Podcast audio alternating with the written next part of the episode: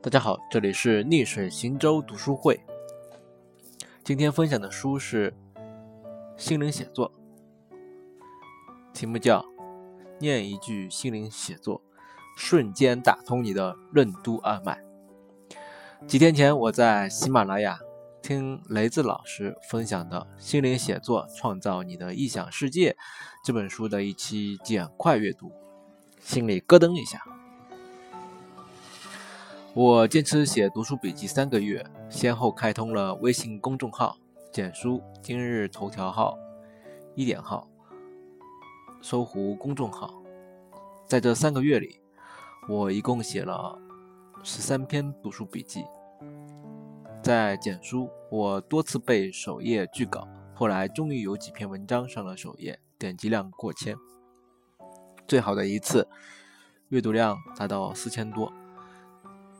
在今日头条，我最近的一篇读书笔记也阅读过千。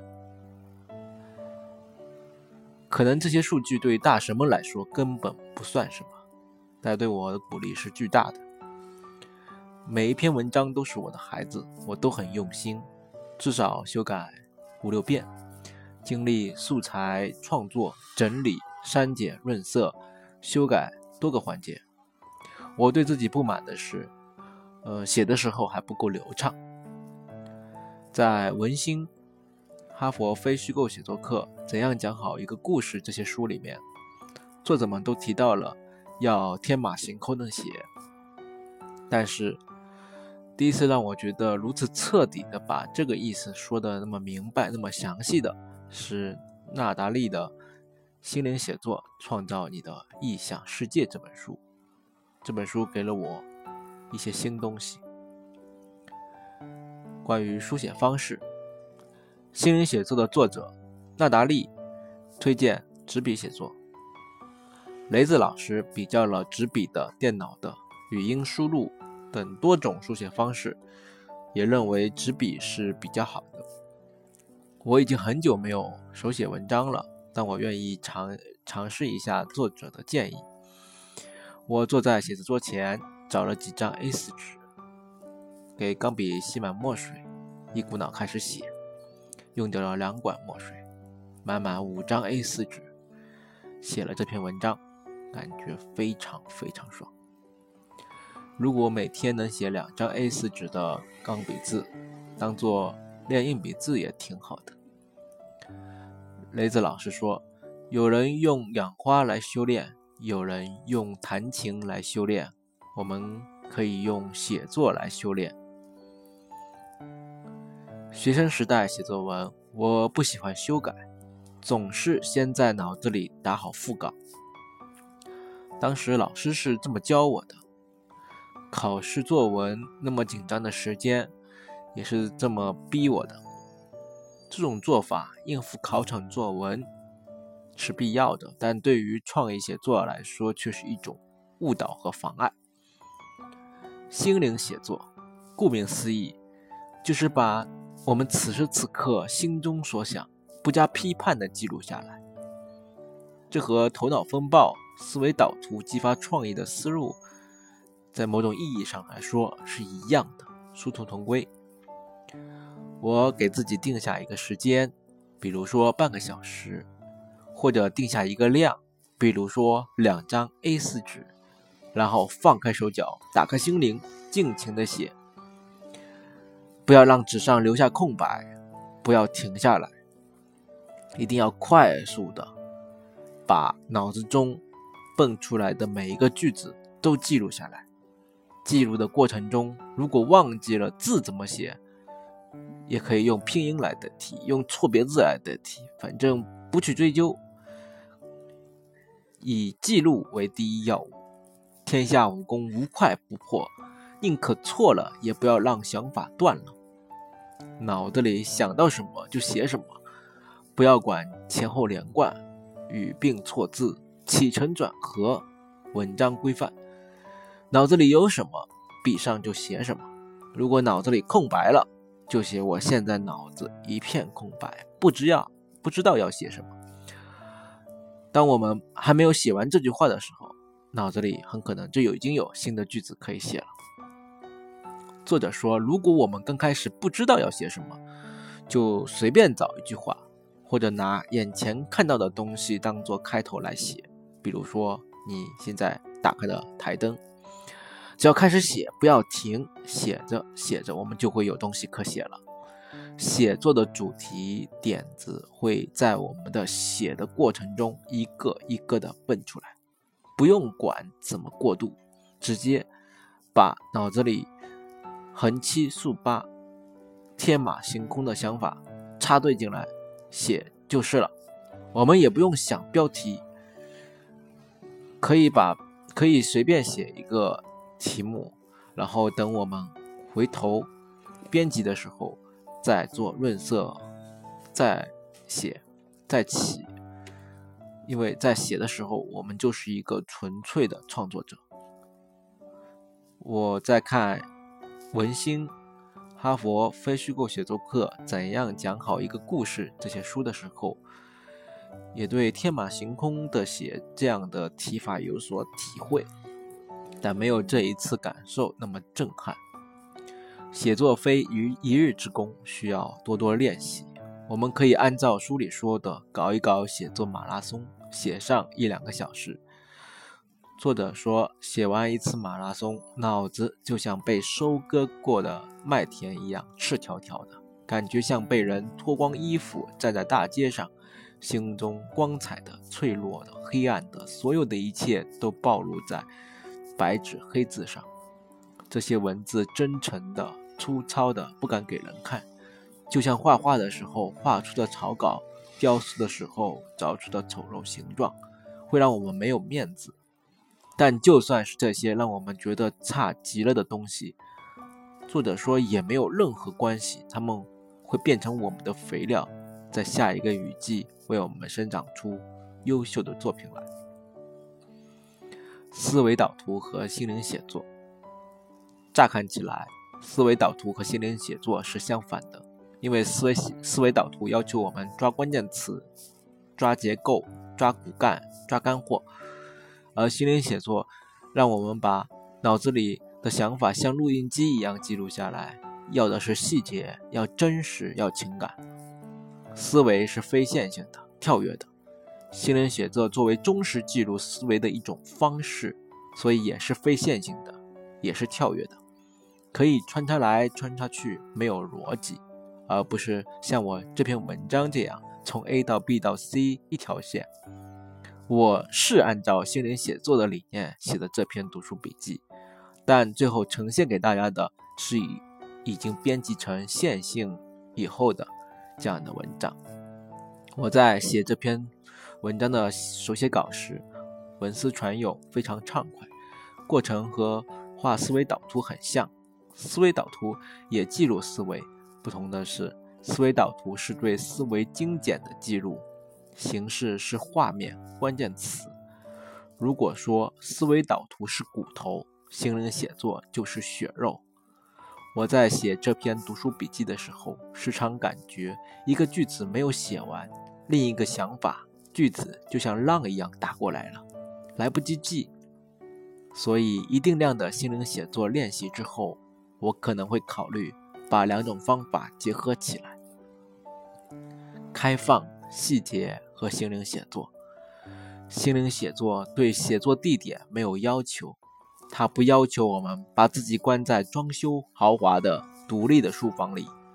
我们可以去咖啡厅、餐馆、公园，只要有笔和纸。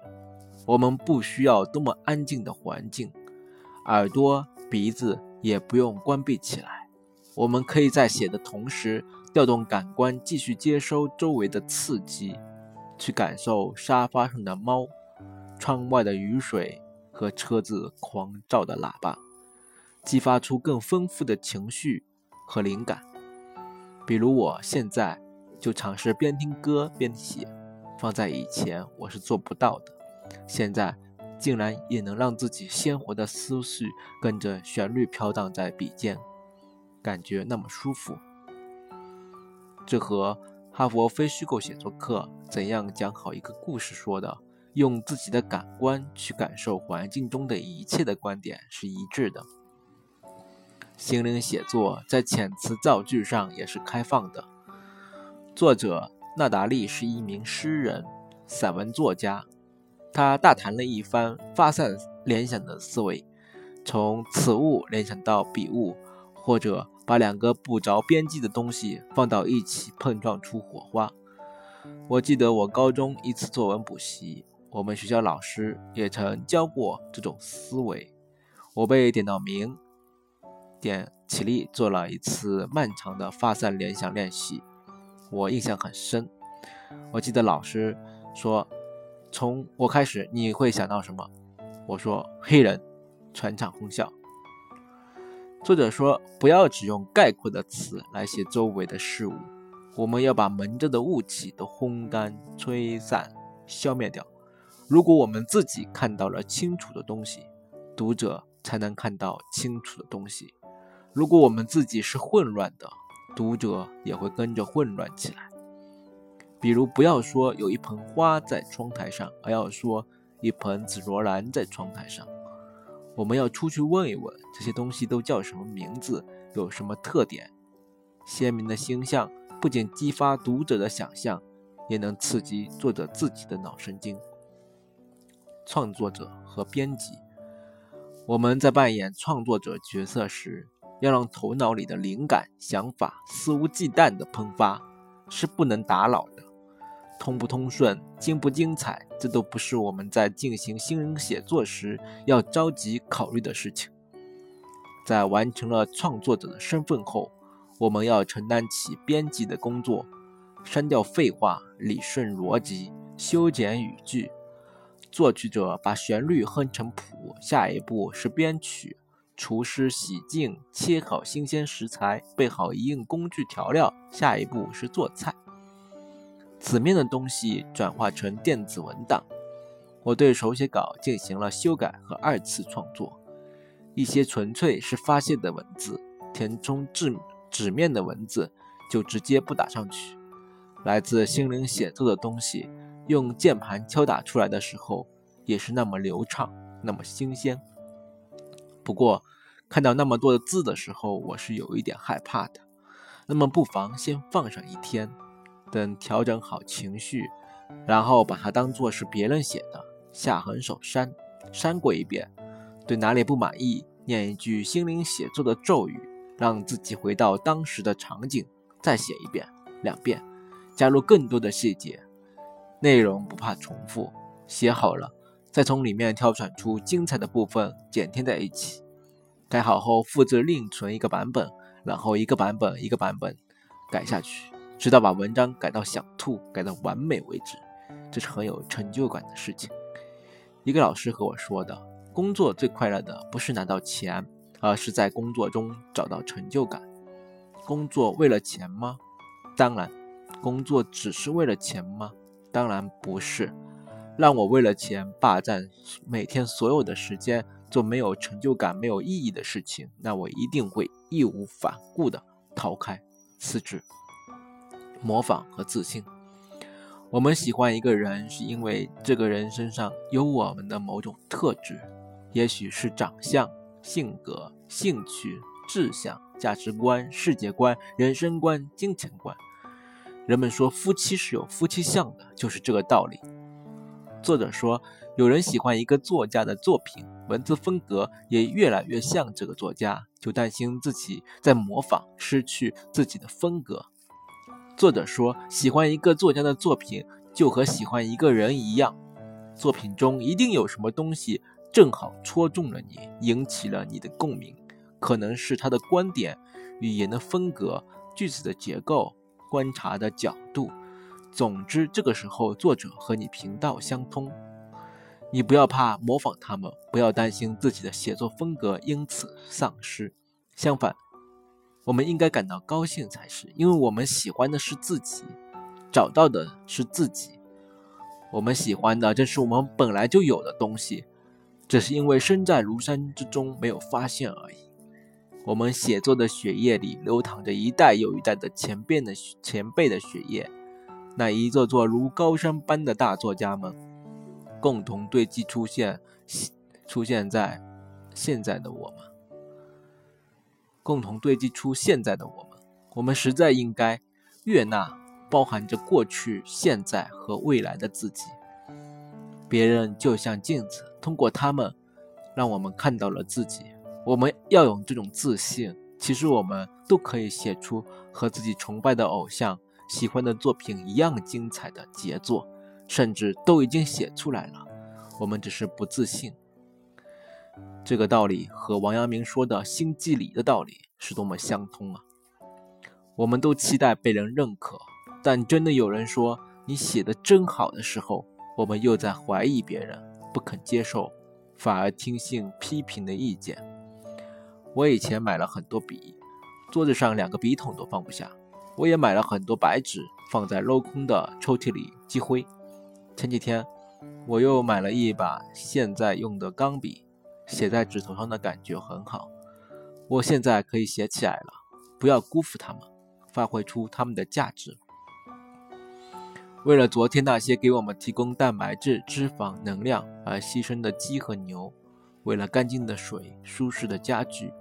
为了这些花费很多人的智慧精力创造出来的电子产品，为了一直给我洗衣服的老婆，为了我一发文章链接，下一秒就把文章分享出的出来的妈妈，为了不不用智能手机的爸爸，为了周围的一切，为了电风扇，为了这个暴雨的下午，为了这位爬五层楼给我送食材的快递大哥，他们创造了我。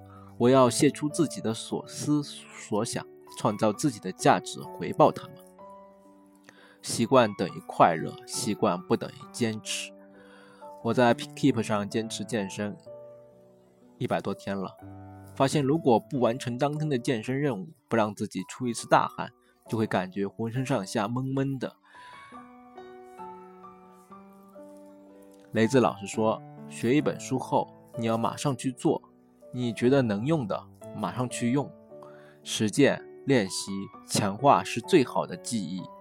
马上把能用的拿去用，知行合一，我们会感受到学习的好处，感受到学习的快乐。同样的，有快乐有好处，会不断强化我们，激励我们。